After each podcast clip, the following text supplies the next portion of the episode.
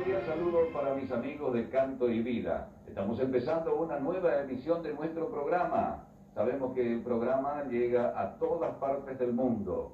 Están los compatriotas que viven en el exterior del país y que reciben con mucho cariño nuestro programa Canto y Vida. Y por suerte estamos en una radio que tiene esa maravillosa posibilidad de entrelazar y de hacernos encontrar con muchos compatriotas que viven y sienten la emoción y el cariño junto con la nostalgia sobre las cosas, las tradiciones y la música de nuestra tierra.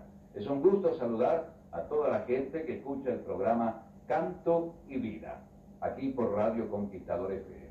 Y para mis colegas, para mis amigos que están presentes, un cordial abrazo.